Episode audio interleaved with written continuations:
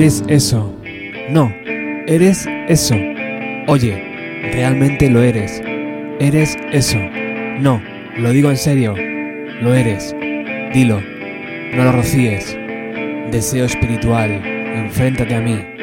Deseo espiritual, no me rechaces. Deseo espiritual, vamos a caer. Échame de menos, no me rechaces. Deseo espiritual, deseo espiritual deseo espiritual. Vamos a caer.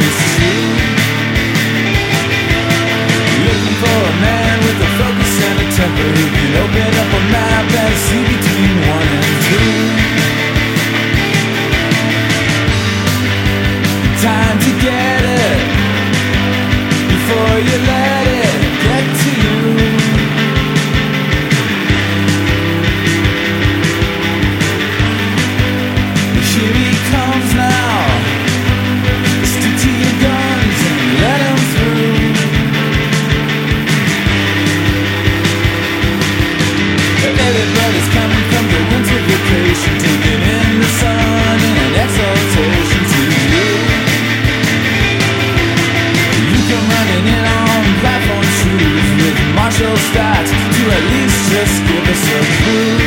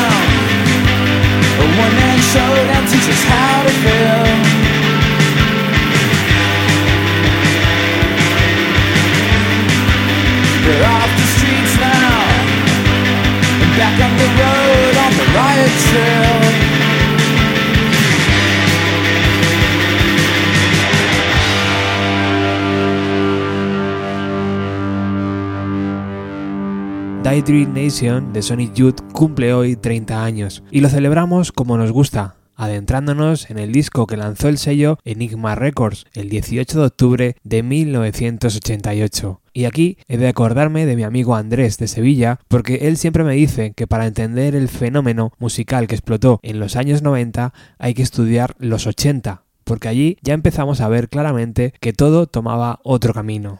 Sonic Youth se formó en Nueva York en 1981 y permanecieron activos hasta 2011. 30 años de carrera donde Lee Ronaldo, Thurston Moore, Steve Seeley y King Gordon estaron al margen de modas, liderando el rock contemporáneo desde su propio universo. Un universo donde la exageración eléctrica a veces es abusiva, pero totalmente justificada para combatir el desasosiego y la inhumanidad que reina en la gran ciudad.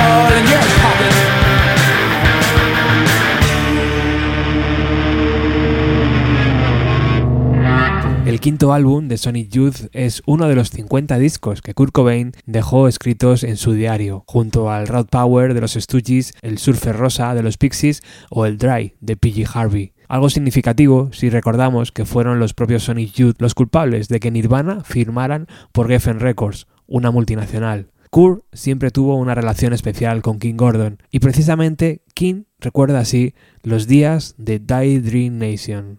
Cada vez que creábamos un nuevo disco, acabábamos ensayando en un nuevo espacio. El mejor lugar de ensayo que tuvimos fue un local en la calle Sexta con la avenida B, que pertenecía a Mike Hira de los Swans. Un local comercial vacío que Mike habría partido por la mitad, con su vivienda en un lado y un espacio para ensayar en el otro. No tenía ventanas y la puerta de entrada tenía doble cerrojo, una fortaleza para protegerse del ruido de los disparos que se producían en la calle de noche. En su interior no se oía nada, y las paredes estaban cubiertas de alfombras, con lo cual la disonancia no representaba un problema y contribuía a que la impresión final fuera que cada uno de los miembros del grupo hubiera aportado un vocabulario de sonidos que se fusionaban y creaban una unidad, en otras palabras, una canción. A día de hoy aún tengo esa impresión acerca de algunas partes de Die Dream. Teníamos un plazo de entrega ajustado y me acuerdo que Thurston, Steve, Lee y yo escribimos la mayor parte del álbum en el antiguo edificio de la calle Mott, en Little Italy. Recuerdo un pasillo largo y estrecho que quedaba dividido por los equipos que pertenecían a otros grupos, cuyas salas parecían mazmorras de buques. Para entonces habíamos cambiado de discográfica y ahora publicábamos en Estados Unidos con Blast Fears a través de un subsello de Capitol Records llamado Enigma, lo cual equivale a decir, aunque no del todo, una multinacional. De hecho, escribimos las últimas canciones del álbum en la oficina Blast Fears, justo en el piso de arriba.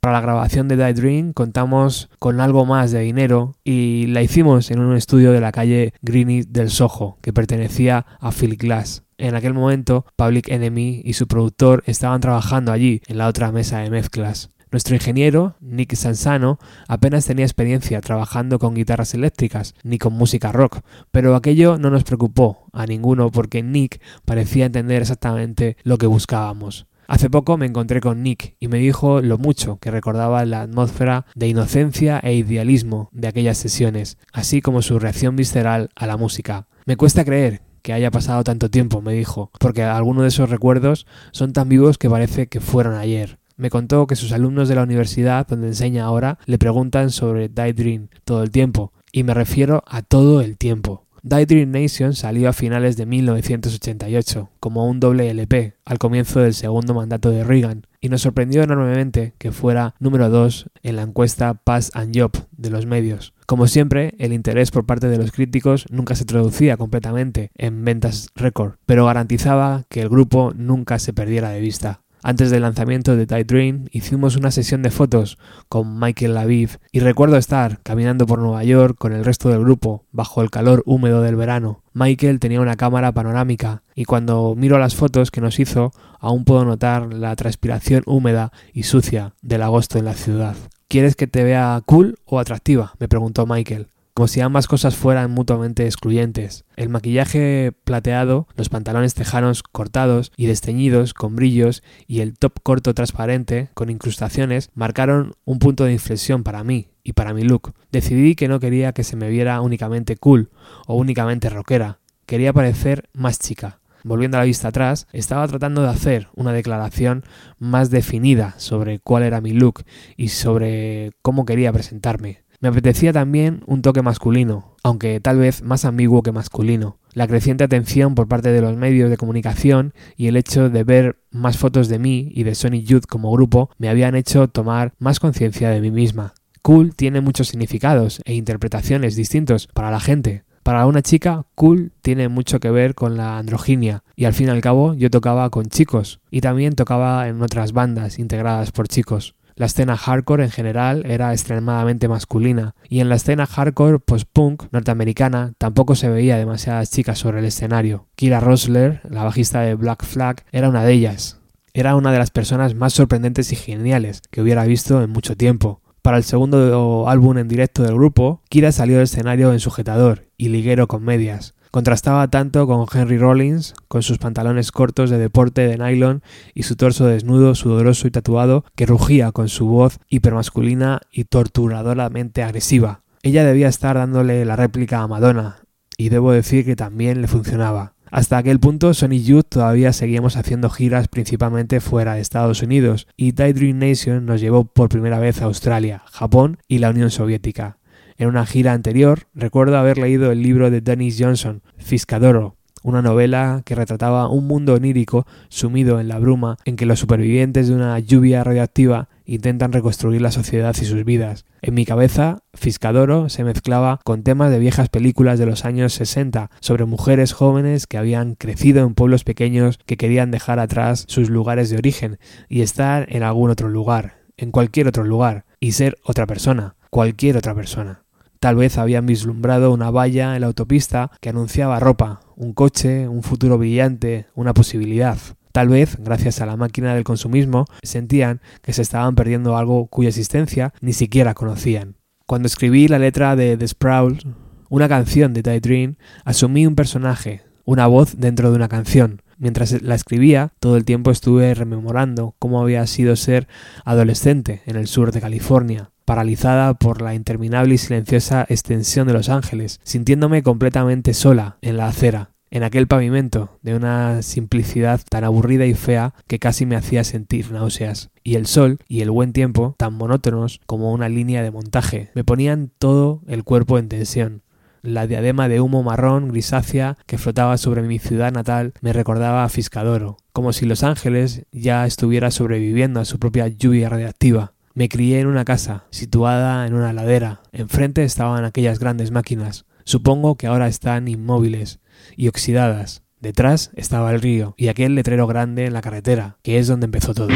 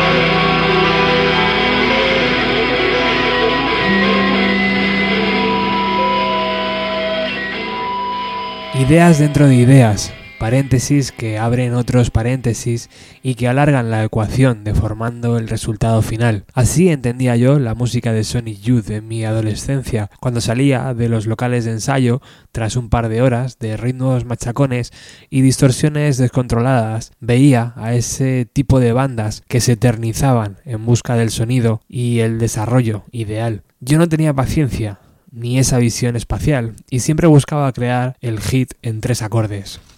Die Nation es una cascada imparable de canciones de una banda pletórica. Thurston tenía 30, King 35, Ronaldo 32 y Steve Seeley 26. Todos habían absorbido los conceptos y los estaban reinventando para una nueva juventud que únicamente se dejaba guiar por sus instintos. Estaba prohibido domesticar. Ellos son ahora los hechiceros de la mal llamada Generación X.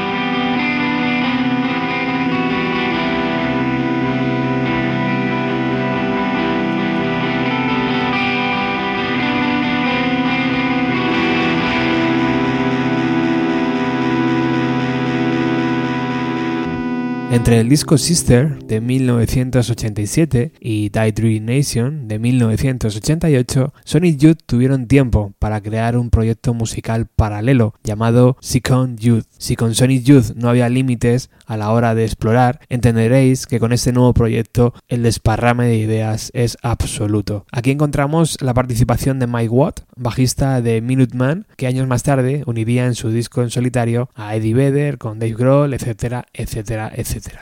Realmente este proyecto paralelo tenía un leitmotiv, Madonna, que en aquella época era la que lo estaba petando. Into the Grove estaba dentro de Like a Virgin, lanzado en 1984 por la cantante. Thurston Moore y compañía la diseccionan y juegan con ella creando una nueva canción llamada Into the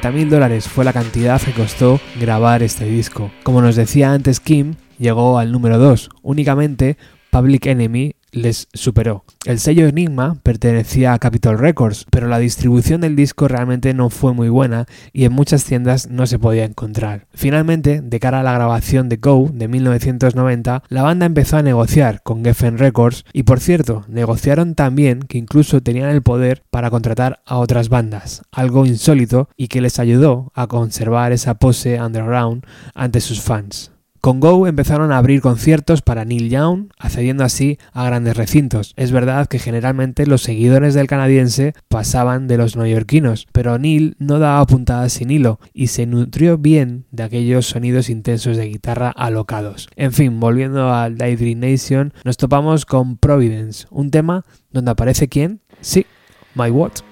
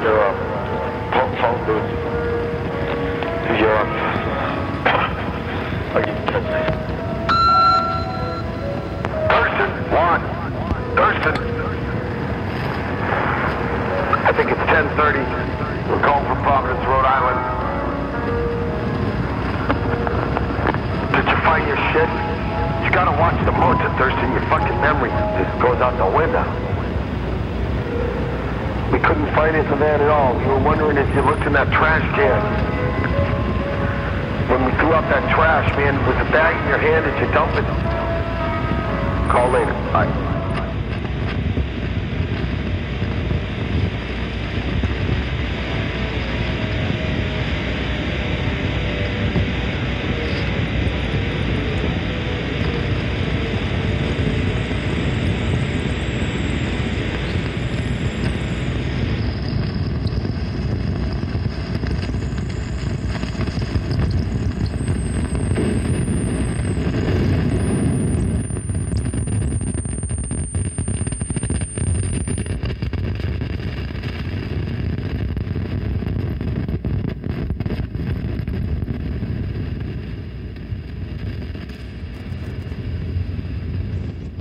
Algo le pregunta Mike a Thurston sobre una bolsita que se le ha perdido en la furgoneta. No sé si vosotros sabéis de qué mierda hablan. La portada y la contraportada del disco son pinturas de Gerhard Richter, titulado Kirs. La pintura de la portada data de 1983 y la pintura de la contraportada de 1982. En 2007 la banda decidió lanzar una reedición, añadiendo bastante material inédito, demos y actuaciones en directo. Entre todo ese material nos topamos con Within You Without You, la canción que George Harrison compuso para el Sgt. Peppers. Sonic Youth aquí la grabó para el disco Sgt. Peppers Knew My Father, que la revista New Musical Express lanzó en 1988.